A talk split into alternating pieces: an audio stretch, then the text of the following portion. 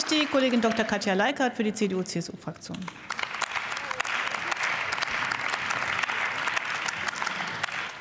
Sehr geehrte Frau Präsidentin, liebe Kolleginnen und Kollegen! Wir debattieren heute zu Recht das wichtige Thema des Kinderschutzes. Gerade wegen der erschreckenden Zahlen ist es wichtig, dieses Thema immer wieder hier im Hohen Haus zu beleuchten.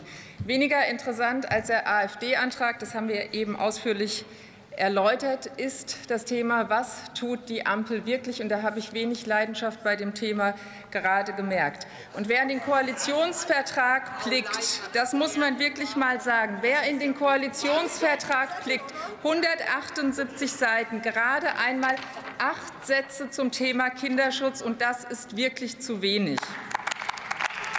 Sie denken, es geht vielleicht noch ambitionsloser als das, was die Ampel bei diesem Thema vorträgt. Weit gefehlt. Statt selbst hier aktiv zu werden, wir Abgeordnete können selbst auch aktiv werden, hoffen die Abgeordneten, dass irgendwann ein Gesetz aus dem Ministerium anscheinend kommt.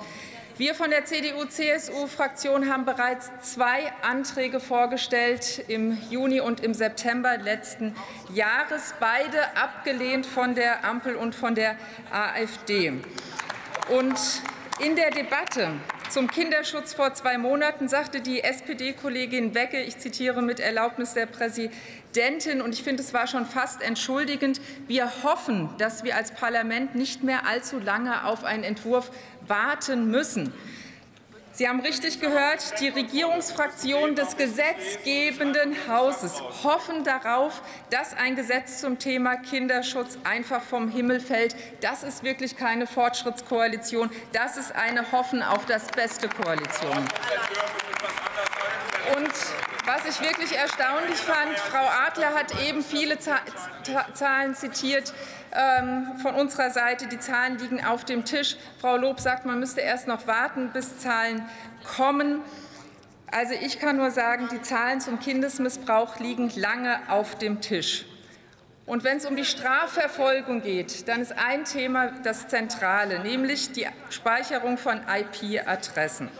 Und in Anbetracht von 20.000 Fällen, Christoph de Vries hat es gesagt, die nicht aufgeklärt werden können, gilt bei Ihnen immer noch das Datenschutz über alles Dogma, und das geht wirklich nicht. Liebe Kolleginnen und Kollegen, werden Sie wirklich hier aktiv? Hören Sie auf zu hoffen und handeln Sie. Herzlichen Dank.